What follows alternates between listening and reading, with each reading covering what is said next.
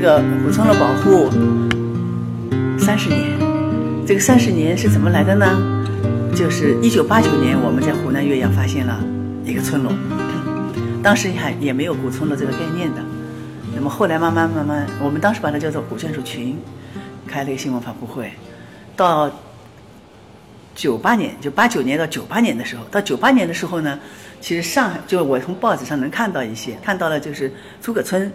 西递宏村，还有一个就是江南第一家浦江县的。那么这个同时呢，后来我也知道，后来呢。也知道，就是说，呃，全国有，比如说有阮一山，他是从古镇入手的，阮一山，然后东南大学的朱光亚老师，呃，桂林城规院的一个叫李昌杰老师，李昌杰的院长，就这是后来慢慢就汇齐了，呃，就好发现哦，还有一些学者也在做，但但是那时候都不是古村落，呃，桂北啊什么，他是从民居入手的，中国有个中国民居第三级还是三级组织。然后呢，阮一山老师呢，他是凭着他自己作为一个教授，他的敏锐的目光，他去保护了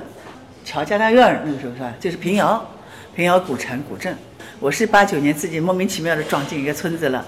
然后刚才我跟裴刚老师在说，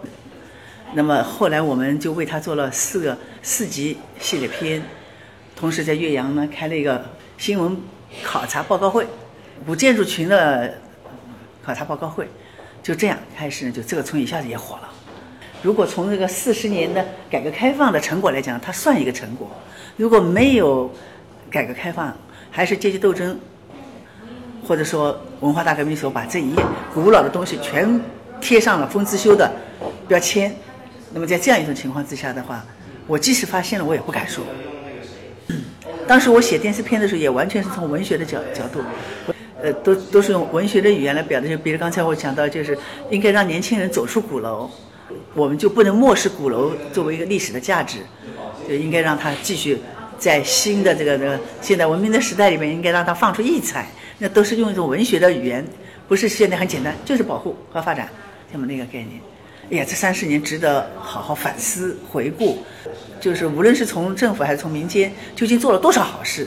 啊，这些好事的背面。很正常的嘛，有阳光就有有阴影的这一面嘛，就还有负面的那些东西，是值得好好总结一下。我摘取来的就最好的，起码在一百多个村落里面，甚至可能更多的村落里面摘取最好的，然后把它做成。然后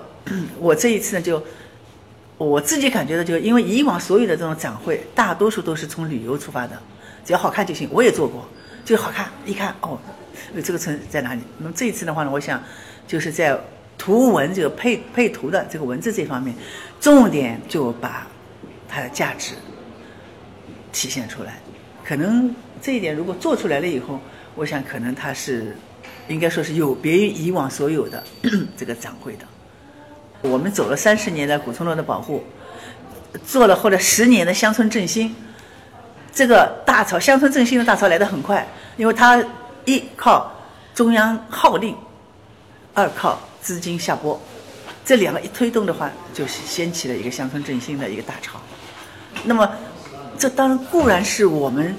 孤独的时候、于独立之行的时候所期盼的，希望能够有一个大家都认知古村落的保护，大家都认识要要让乡村能够复兴起来，而不是我们看到它那种凋敝状态。甚至我现在从那些凋敝的村落里边，我还拍摄了好多废墟景观。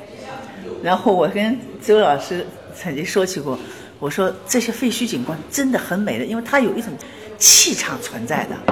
而且它也提供给你很多的想象空间。然后这样的一种废墟景观，如果把它做好了，就可以做成一个休闲的活动空间。特别是在山西有个有个屯城，这个屯城就是跟大清帝国那个打仗战长命之战有关系，就屯兵的那个那个。那个村子，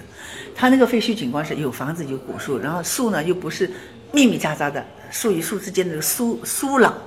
空间，然后这个呃秋冬的那个什么阴影下来的那个那个还有地上那个白雪哈，一点点的雪迹什么的，真的特别美，有很多的这个特别美。那么像这些废墟景观，如果说如果说我们能够有资金实力的话，把这些废墟景一个村做一个废墟景观。变废为宝的话，成为景观了，不再是废墟景观了，那这个村绝对就火起来了。这是画龙点睛之笔。就我这些理念都做不下去，就是没钱。我是我只能就是做传播，就是。第二个的话呢，我们的理念呢就不主张商家来把把村民迁走，然后他来变成主人，他来成为这片土地上的主人。我也我也劝商家，你要想去承包这一个村子经营，村民不迁出去的话呢，对于你来讲，最后可能是走了满脚是泡。所以我说我不主张一个村去承包一个公司经呃一个村落的经营，我一定是从双方的利益角度来考虑的。你最后就是弄得一屁股的擦不掉的那个债务，满脚是泡。老百姓说真的，你弄了几个，你你你弄不下来的。但是呢，需要第三方力量，一定需要社会力量。我是从我们知青集体户延伸出来的一个概念。我们下乡的时候，说真的，接受再教育。但事实上，知青下去到一个村里以后，是集体户的，他对这个村起很大的作用。有些是江西啊、贵州啊这种地方，就一个人，他很苦恼，很孤独。但我们是一个集体户的，我们有我们的一种生气和活力。然后从刷牙开始。到那个叠被子，他们都不叠被子的，我们都告诉他们叠被子啊等等这些。刷牙最重要的就刷牙的问题。到后来，应该是等我们走的时候，基本上都懂得要刷牙了。那么我只是想说明什么？就这就是文明无意当中带进去了，然后它会有一种向上的一种影响力的。所以我就说，这样的一个废墟已经是一个空巢村了。说成到处都是废墟的时候，我们找到一个最最精彩的一个废墟。嗯，这个废墟一定是有房子、有林子，这两个很重要，或者身边还有有水有水系，这都是这都是有的。像这样的一个，然后我们给它做一个设计，做一个设计，这里面或者说屯城那个那个，我本来想到，因为它有一个有一片大屋，大屋就剩了一个正立面了。就剩了，其他全塌掉了，剩了一个正立面，还站还站在那里面，后面还有一些塌下来的石头什么堆着，但它的身后就有一个好的建筑还在，但是我们都没进去。那么当时呢，我们大家随随时随时就想，就是它前面这一个一个正立面的，特别像一个镜框，就透视这个镜框，你你看背后那就是藤城村的一个历史，当时就想到这些。怎么做呢？啊，这个地方什么搞点什么时候石头踏步啊？这个地方有台阶啊，那个地方怎么弄弄点，或者搞个咖啡馆等等这些。我觉得搞一个咖啡馆什么倒是合适，因为它新村都在那边，这地方就是老村，老村边上就有这么一个。最终还是把它做成一个旅游加，应该是的，这肯定应该对对对，而且最好还有民宿。我现在因为只有民有民宿和有有咖啡馆之类的茶吧子咖吧之类的，其实现在乡村，我认为乡现在乡村。呃，这个超市小超市非常重要。我一直我本来跟上海的那个百联，百联那个那个老总谈过，我说能不能，他们就觉得你你你这个，他这个划不来配送。他他他划不来，是的，就划不来。但是最近我看到有帖子了，就在讲了，就是乡村里边，我觉得最惨的，咱们的孩子，咱们的国民的素质，身体素质不行。这这个农村里边这个小店里边的这个东西，实在这是全是毒素，跟那个彩色的那个。呃，饮料，我一看我就觉得喝进去就得拉稀。有一年春节，我在一个村里没回去，我想今天这些孩子们跟着我们拍电视啊什么，就拍一个桥，风雨桥，百年风雨桥。那孩子跟着我们噼里啪啦走来走去，走来走去。我说今天今天过节了，初一他们不干活的，就全村全部停下来的，然后游游荡荡晒太阳啊，在鼓楼里面打牌啊、抹将麻将啊等等等等这些。我我说今天我就给孩子们去买点糖吧，就让他们今天过年了啊。我一百块钱花不出去，二十块钱花出去，到最后我自己都觉得，我真想不花了，这二三十块钱。但是我想，什么东西？我没法买。哎，这种这种那个巧克力就像这样的板，就是硬邦邦，它没有奶油的这种感觉啊，包那个纸，但它叫做巧克力。然后那种矿泉水，他们说要要的，我说我是孩子啊，我说这个矿泉水不好喝的，我们就喝这个，我们就喝。我说喝了你身体会不好的。所以其实啊，对，没错，是的。我在那个同仁对吧？他有一个房子，而而且这个房子，我跟他们就讲，我说这个地方你做个小超市，然后正好它前面前这是在农田的边上，农田在它这里有一栋房子，隔了这个农田过来就是有一个古树，古树边上就是两口井，一口是饮用水，一口就是洗衣服的这个提提的水。哎呀，这个我说这个环境太好了，我这样做个超市，肯定有人来，因为它这地方是公共空间，大家在这聊天什么。然后你要是开发旅游的话，这地方有个超市。哎呀，可惜的就是我没去实施。嗯嗯，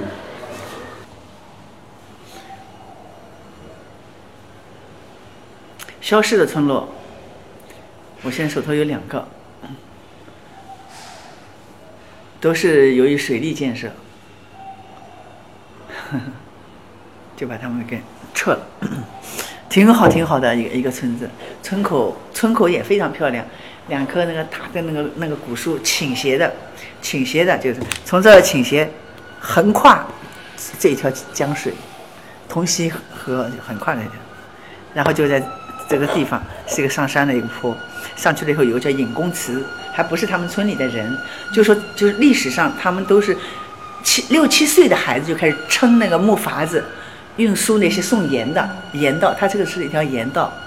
然后就水水浪来了以后，就是每年会这个村里面死几个人。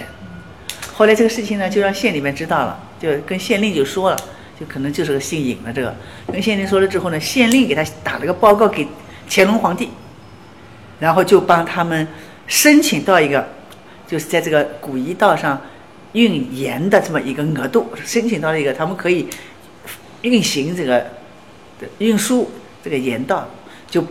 就不在这个下面怎么怎么样，就是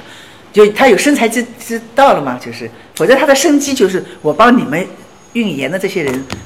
就撑了这个筏子就走过这个地方，就这一来，然后他们的引公祠就是纪念这个史上这个县令的，就古村落这里真的他们那种感恩啊，他记得不是自己祖宗，他就记得那个那个叫引公祠。这个村后来就是零八年什么的时候，就是福建省有一次巨大的洪水，淹没了很多，就是就是那个呃水库上游的那个水库淹没的，淹没了以后，然后这个村在接下去要淹到它了，然后要把这个村全迁迁掉它。然后几棵古树，我想这个可惜，他们说他今后就在水底下了。这个村没有了，